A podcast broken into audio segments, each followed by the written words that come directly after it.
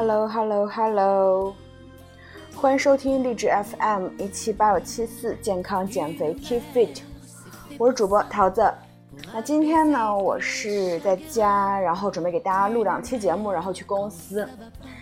现在我正对着镜子看我今天涂的口红，这颜色真是贼好看。我觉得，哎呀，天呐，太美了！今天这个妆容。那当然，今天的节目我不可能跟大家去分享妆容哈，跟大家分享点什么呢？呃，分享先分享哈，我最近报的三场赛事啊，嗯，我分别报了深圳马拉松，它是十二月十五号的，呃，然后还有芝加哥马拉松，它是明年跑的，还有一场厦门马拉松是明年年初跑的，这三场都是现在很热门的赛事，所以需要抽签。那么我就在这期节目中，嗯，希望。跟大家去分享这些好运啊！希望大家如果去报的话，也可以中签。包括希望我自己也可以中签，因为我之前跑呃报过这个厦门马拉松是没有中签的，然后其他两场是第一次报，希望可以中签吧。如果不能中签，在后面继续报就好了，也没有那么想要。但是如果说可以的话，那就更好了嘛。好的。然后这期节目想跟大家去分享的是什么呢？呃，首先是讲一个关于食物的东西，因为经常在跑完马拉松之后啊，或者说运动完之后，特别想吃东西，有没有？你有没有这种感觉啊？反正我是有这种感觉的。那无论你有没有，你都可以听一下这期节目。那它是什么呢？是垃圾食品。一提起垃圾食品啊，这个东西，这个名字不陌生。但是很多人想到了这个垃圾食品四个字呢，立马就开始咽口水了。什么盐酥鸡啊、炸鸡排呀、炸薯条都想吃，是不是？特别想吃吧？不能吃，懂不懂？不可以。虽然我前几天也吃了盐酥鸡啊，但是我觉得偶尔吃可以，但是不要吃太多哈。不过嘴馋之余，你想的更多的是想吃霸胖吧？油炸作为一个全世界都很普遍的烹饪方法。不止家庭烹饪会用，更是快餐店的常用大招。因为既方便又成本低，炸鱼、炸薯条、炸鸡柳可以炸所有东西，是不是？特别是你去欧洲旅行或者去美国旅行，美美国更加明显哈，什么都可以炸，有没有？你喜不喜欢吃炸的呀？反正我可能这这些年没有非常非常喜欢，但是在我很小的时候，我还是挺喜欢的。现在我会更喜欢比较。呃，更加习惯哈，或者多食用那种很很简单的烹饪方式，比如说水煮和清蒸，这些都是我很喜欢的。相信很多人啊都有难以割舍的油炸食物的情节。不过虽然嘴馋，但是也时不时的听很多人说油炸食物不健康啊，要少吃。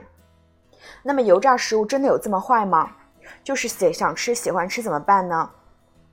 那么。今天呢，就跟大家去讲一讲，说这个油炸食物它真的是不是不健康呀？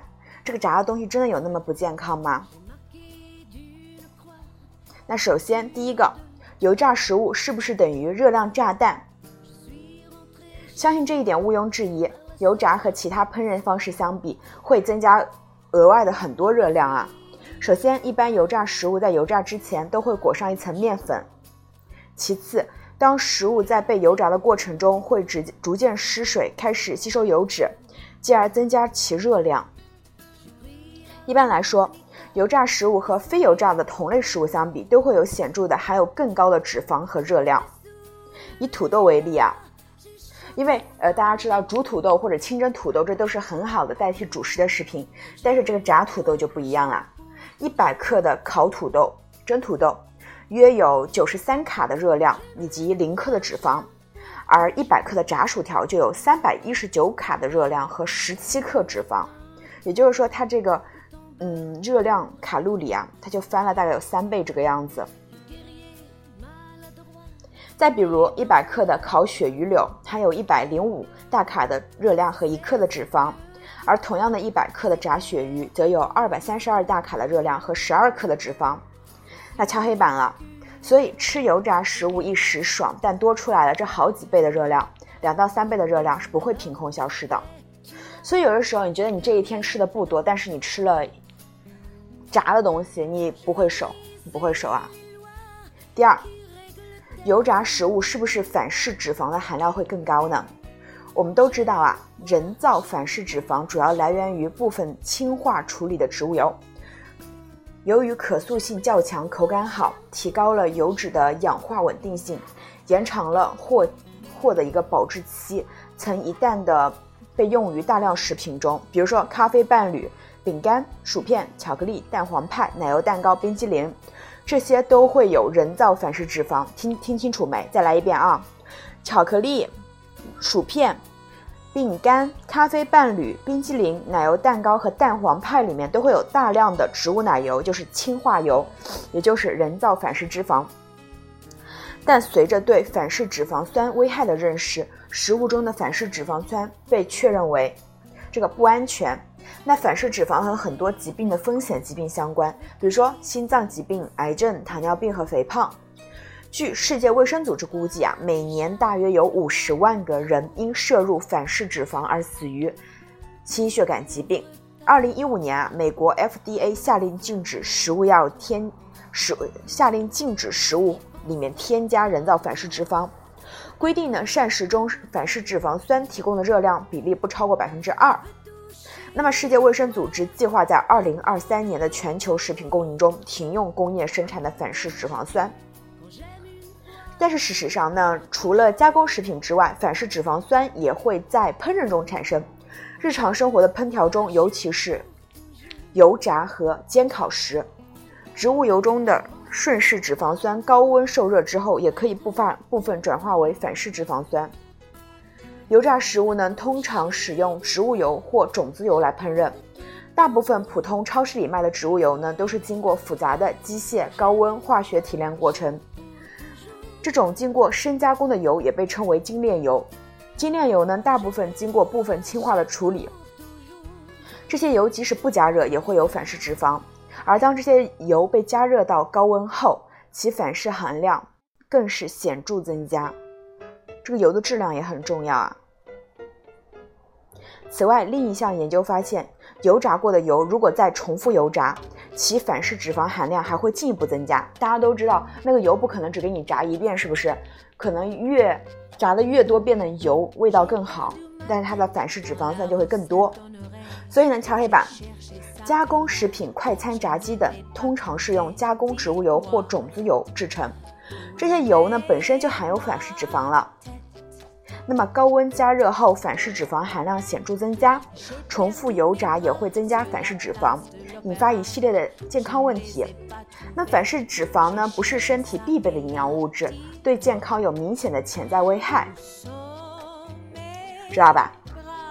所以说，这个你去吃油炸食物，你吃多了，不仅是会让你变胖，也会让你身体变得不好。还有一个就是，你会发现，你如果油炸食品吃多了，你会冒痘，是不是？女生很在意皮肤的话，就少吃一些喽。那第三，吃油炸食物可不止发胖那么简单。一些针对成年人的研究发现，吃油炸食物。和患这个慢性疾病相关。一般来说，吃越多的油炸食品，患二型糖尿病、心脏病、肥胖的风险就更高，它会影响你的身体健康哦。那心脏病，先说这个，吃油炸食品会导致高血压，好的胆固醇水平呢是会变低，肥胖，这些都是心脏病的诱因。观察性研究发现，人们越经常吃油炸食品。患心脏病的风险越高。那一项针对女性的研究发现，平均每周吃一份或大于一份炸鱼的女性，和每月吃一到三份炸鱼的女性相比，心脏衰竭风险会高百分之四十八，四十八哦。然后讲糖尿病，那很多研究发现，吃油炸食品会增加糖尿病风险。每周吃多于两两次垃圾食品的人，胰岛素抵抗风险是每周吃一次垃圾食品。或更少的人的两倍。另外两项大型观察性研究发现，吃油炸食物的频率和二型糖尿病风险显著相关。每周吃四到六份油炸食物的人，与每周吃不到一份油炸食物的人，患二型糖尿病风险会高百分之三十九。每周吃七次或以上油炸食物的人，比每周吃不到一份油炸食物的人，患二型糖尿病的风险高百分之五十五。反正大家记住，会高高很多就够了。还有肥胖，研究发现，油炸食物中的反式脂肪在发胖中起到了关键作用。反式脂肪影响了控制食欲及脂肪储存的激素。一项针对猴子的研究发现，即使热量摄入没有盈余，摄入反式脂肪也会显著增加腹部的脂肪堆积。腹部哦。敲黑板：经常吃油炸食物，不止变胖那么简单，还会影响你，还会增加你患心脏病、糖尿病的风险哦。好，那么油炸食物有没有致癌风险？致癌风险哈，更严重的影响了。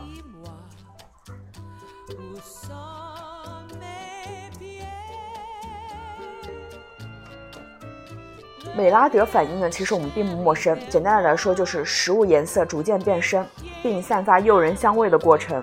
比如烤肉、烤面包。那食物中的丙烯酰胺的含量与食物的成分密切相关。土豆、谷物等高碳水、低蛋白质的食材，加工产生的丙烯酰胺就比较多，这是食物的天然属性决定的。那温度是另外一个重要的因素。丙烯酰胺在一百二十度以上的高温中生成，一百四十度到一百八十度产生的量最多。烘烤油炸食品在最后阶段水分消失，表面温度升高后，丙烯酰胺的形成量就更高了。所以炸得越脆，烤得越干，丙烯含量也就越高。炸薯片是炸薯条的两倍。很多动物实验都发现啊，丙烯酰胺它会提高多种癌症的风险，而且呢，一些研究还表明了摄入了丙烯酰胺与子宫内膜癌、卵巢癌也是息息相关的。不过呢，也有人认为说，很多相关研究都用了高剂量的丙烯酰胺，再加上大部分人的日常饮食的量都不至于致癌，但是更重要的是。人们日益提高的健康意识以及对食物行业的监督作用。二零一七年呢，欧盟就颁布了降低食品中的丙烯酰胺含量的法规，监测和控制加工食品中丙烯酰胺的含量。敲黑板哈，作为理性的消费者，对丙烯酰胺含量越高的食物就要越要提高警觉，是健康意识提高的表现。如果平时吃的很少，也不用谈。丙烯酰胺就色变，但是如果家中有小朋友的话，就要留意一下了。好了，那到最后，我们都讲了那么多油炸食品的不好了，但是如果你还是想吃，你就是那天你就特别想吃，那怎么办呢？当然，现实的情况是，很多人知道油炸食物不好，但是就很想吃啊。那三招帮到你：第一个，自我麻痹法；第二，替代法。你可以在外面吃，如果你想在外面吃，那你可以自己在家里做。在你做的时候呢，你就，嗯，不想吃了嘛，就不想吃那么多了。你用更健康的油，你可以选择呢椰子油、橄榄油、牛油果油这些会在加热时更稳定的油。椰子油里面百分之九十以上的脂肪酸都是饱和的，对高温有耐热性。牛油果，嗯，和牛油果的组成和橄榄油也是类似的。橄榄油是含有大量的单不饱和脂肪酸，它在高温烹饪中也会相当稳，相对稳定。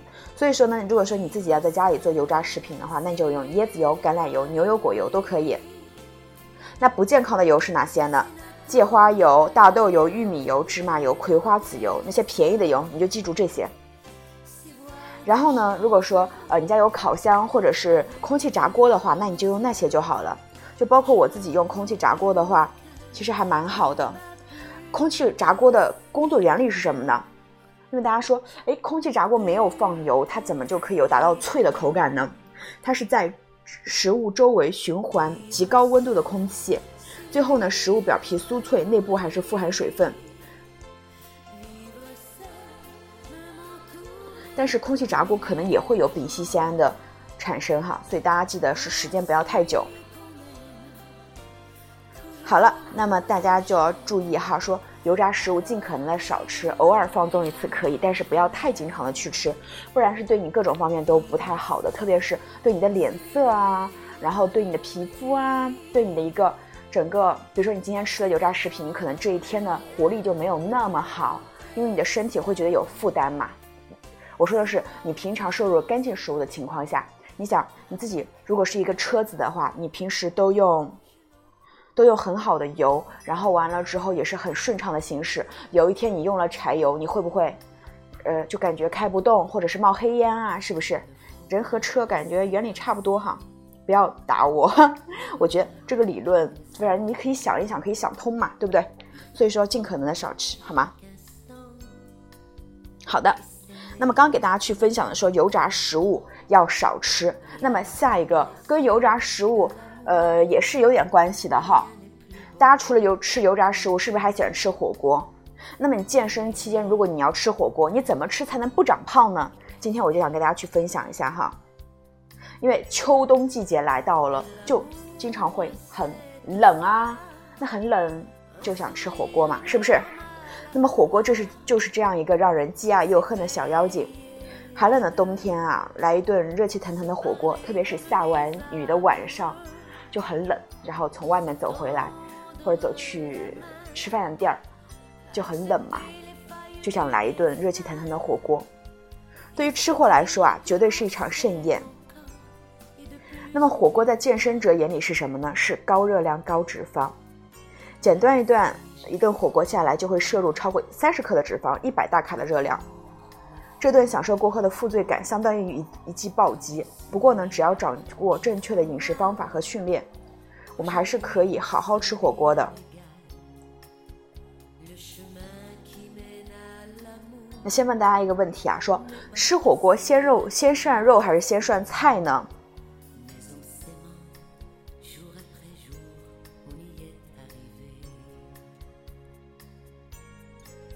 我我们一般都会先涮肉，是不是？把肉吃完了，最后用菜去涮一涮。那实际上你要健康的吃，我觉得可能先涮菜会更合适一些。火锅呢，大家吃的过，一般都会吃的过多以及过杂，会消化不良，哎，是不是？所以大家一定要说，呃，适可而止啊。特别是你去吃那种自助小火锅的时候，你吃够了自己的量就行了，不要觉得说我要吃回本。那也不合适哈，是不是？然后还有一个我自己吃火锅的一个小技巧，就是如果我去吃海底捞的话，我会点两个的锅或者是四个的锅，就是那种可以拼着的。然后我还会选择里面会是有一个清汤锅的，也就是说我会选择一些菜在白水里面涮。好了，下面就进入我们健康吃火锅的环节。首先要选择合适的锅底和调料。清水或清汤锅更好，在开水里加一些葱姜香料，这样的汤底几乎没有热量。那清汤锅底呢，就会有少许油脂，但一般不是很多。大家一般会选择麻辣红汤锅会比较多，是不是？但是这些的油脂含量非常高，而且这些油脂可能是被反复利用的，对于三高四高、湿气重的一些人都是不太适合去吃的。滋补类的汤底呢，多含有黄氏啊。桂圆啊、枸杞啊、党参啊等滋补类、滋补类的中药，这类锅底适合血气不足的人，但是对于感冒发烧、热性体质、消化不良的人却不是很适合，所以要选择适合自己的火锅底料。好，那我一般就是吃清水、清汤，还有番茄锅那些。那食材的选择，多吃叶菜、薯类、菌类、豆制品等天然的食品，那少吃肉类半成品。特别是那些午餐肉、火腿肠、鱼鱼丸，你要吃的是新鲜的食物，比如说什么牛肉片啊，或者虾滑呀，都是 OK 的，就是不要点那些丸子。还有，大家一般吃火锅的时候是不是会点饮品？嗯，像我去海底捞，我一般都喝柠檬水或者喝白水，我不会喝酸梅汤，因为我觉得那酸梅汤太甜了。大家应该会喝酸梅汤或者可乐吧？最好不要搭配饮品，因为饮品喝完之后配上辣的锅，越吃越多。推荐饮品是清水大麦茶、菊花茶、绿豆汤。那如果你吃火锅的话，你还会吃一些水果，是不是？那你可以吃一些橙子呀、梨呀、西瓜呀、柚子呀、火龙果呀那些，就是给自己，嗯，怎么说呢？搭配一下，不要一直吃肉。那么下面讲一讲食物的涮煮时间和进食顺序。吃菜靠前，菜类别涮太久。涮的时间短一点，熟了马上吃。吃肉靠后，涮肉时间控制，鱼虾海鲜等要彻底煮熟了再吃，吃多少放多少，不要一次放很多，不然就会吃很多。然后还有就是不要吃太多，你不要吃个几个小时，那样会吃很多，然后你饿了又继续吃了，对不对？所以呢，给大家总结下来，吃火锅的话，首先选汤底，选清汤或者选白水锅，然后再去先吃菜再吃肉，肉的选择就是选择那些牛肉啊、鸡肉啊、鱼肉啊、虾肉啊那些更加天然的食物，不要选择那种加工后的食物。再来它的调料的话，大家可以去选择那些，就是不要那些酱，我一般会用醋加芹菜调制这样子。饮品的话，大家选择无糖的饮品就可以了。吃饭的时间不要太长，OK，这样就可以吃一顿合适的火锅了。好的，那我们总结一下这期节目。前半期节目跟大家去讲了说油炸食物为什么要少吃，后段时间后段节目给大家去讲了说火锅怎么吃最健康。那么如果你喜欢这期节目的话，可以点赞、评论、分享给你的朋友去听，也希望可以在评论区看到你哦。我们下期节目再见，拜拜。